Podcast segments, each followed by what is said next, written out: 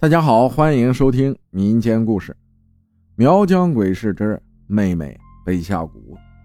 浩哥你好，听你的故事已经有两三年了，下载喜马拉雅第一个听的就是你的故事，之后就一直没变。我是一个比较相信鬼神的人，自然也对鬼神有敬畏之心。话不多说，今天我就分享一下发生在我妹妹身上的事儿和发生在我自己身上的事儿。首先是发生在我妹妹身上的事儿。我们是云南人，苗族，苗族的下蛊是出了名的。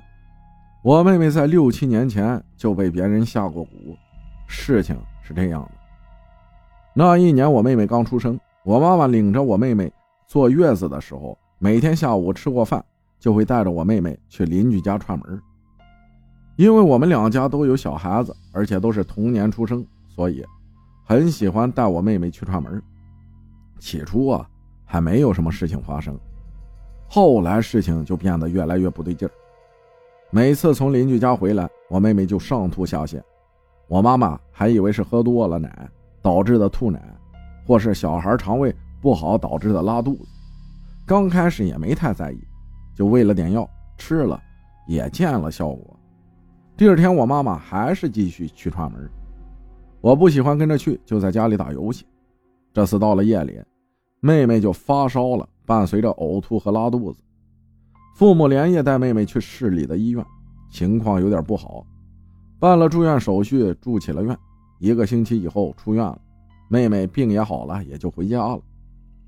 回家后并没有继续去串门，去了我外婆家。我外婆和我妈妈说：“小孩子还小，不要随便带出去吹风着凉。”你也刚生了孩子，也要在家好好休息。当时谁能意识到是去了邻居家才会发生这些事情呢？后来也没人太在意，是去邻居家出了问题。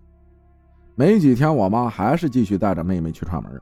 头几天没发生什么，时间久了，之前的症状也还是发生了。这一次好像比之前更加严重，也是住了院，又是一个星期。过后，我外婆就说：“是不是魂儿掉了？怎么会那么频繁的生病？我们这边的人都是魂儿掉了，身子就特别的虚弱，更何况是刚出生的孩子。”外婆就叫我舅妈立筷驱邪。我舅妈嘀咕着什么，筷子就立了起来，然后拿菜刀朝筷子砍了过去。我们这边是菜刀朝门外才算驱邪成功，连续驱了三次才成功了。然后就拿出鸡蛋开始叫魂，舅妈也是在那儿嘀咕，只听得清说：“快回来，快回来！”鸡蛋放在一碗米里，插上了香，具体是几天才能煮了吃了，我不记得了。以为事情啊就这样过去了。后来一段时间，妹妹也没有发生什么异常。是的，没错，我妈依旧带着妹妹去串门。知道事情结果之前。谁会知道是邻居家出了问题？反正左邻右舍的那家妈妈和我妈妈关系也挺好的，在那段时间里，时间久了，妹妹的情况越来越严重，整天生病加哭闹，搞得父母晚上都睡不好觉。这一次没有去医院，就在家里喂药，一会儿好一会儿不好的，这样持续了差不多一个星期，父母都没有办法了。那么科学都医不好，不妨就试试别的。第二天就叫我老祖继续叫魂，老祖也是立快驱邪，拿鸡蛋叫魂，一系列操作下来，好了没几天，还是继续生病哭闹。我老祖就说，他认识一位神婆，不如叫他给看看。我妈呢也是没办法了，只能试试。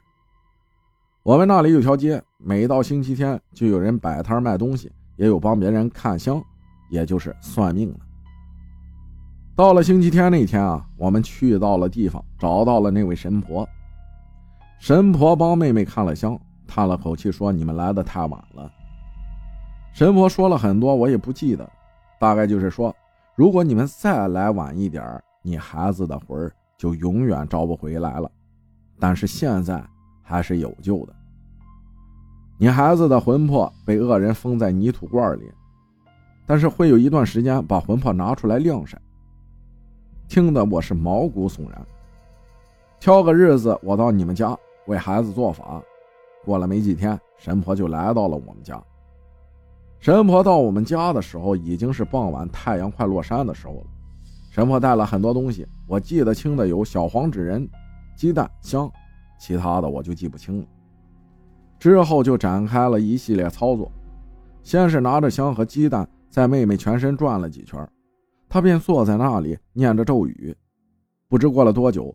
在做法的某一刻，突然大风呼呼作响，神婆坐的凳子裂开了，吓得我们是一激灵，不知道该怎么办。神婆说：“没事对方在我之下，我有办法，给我换个结实点的凳子就行。”后来给神婆换了个凳子，她便继续做法。差不多一两个小时过后，神婆的做法也结束了。只见神婆是满头大汗。神婆说：“对方是个十恶不赦的人。”有害死之心，这个人离你们很近，但是我不能说明是谁。你孩子的魂儿我招回来了，也治了治他。还有就是你们家有一个不干净的东西，那个东西就是害你们家的，在哪里我不知道，但是就是在你们家。你们要给孩子找一个干爹，便可平安无事。后来神婆告诉了时间和位置，还特别交代了。如果那个人不愿意，也要留住他。神婆交代完事情也就走了。这一晚，妹妹没有再生病和哭闹。第二天一大早，我妈就起来找神婆口中所说的那个不干净的东西，找了半天，最后在我家堆木柴的地方深处看见了一只癞蛤蟆，特别大的一只。我妈不怎么怕，就拿着木枝编的大扫把，边往门外扫边骂道：“滚出去，滚出去！”想想也害怕，会下蛊的人都会养着点不干净的东西，要么是蝙蝠，要么是蛇，还有就是癞蛤蟆。过后，我妈和外婆说起家里有癞蛤蟆，外婆说不干净的东西估计就是那家伙。问我妈有没有把他赶得远远的，我妈说把他扫到门口，他就自己跑了。到了找干爹这天，爸妈带着妹妹去了等干爹的地方等着。爸妈不让我去，后来的事情都是他们回来和外婆说的，被我听到了。说是那个人愿意做妹妹的干爹，也没有拒绝之类的，然后就买了公鸡，买了点东西，去了干爹家磕了头，就算认做干爹了。到这里，妹妹的故事也就结束了。直到今天也没生过什么大病，一切过得也还不错。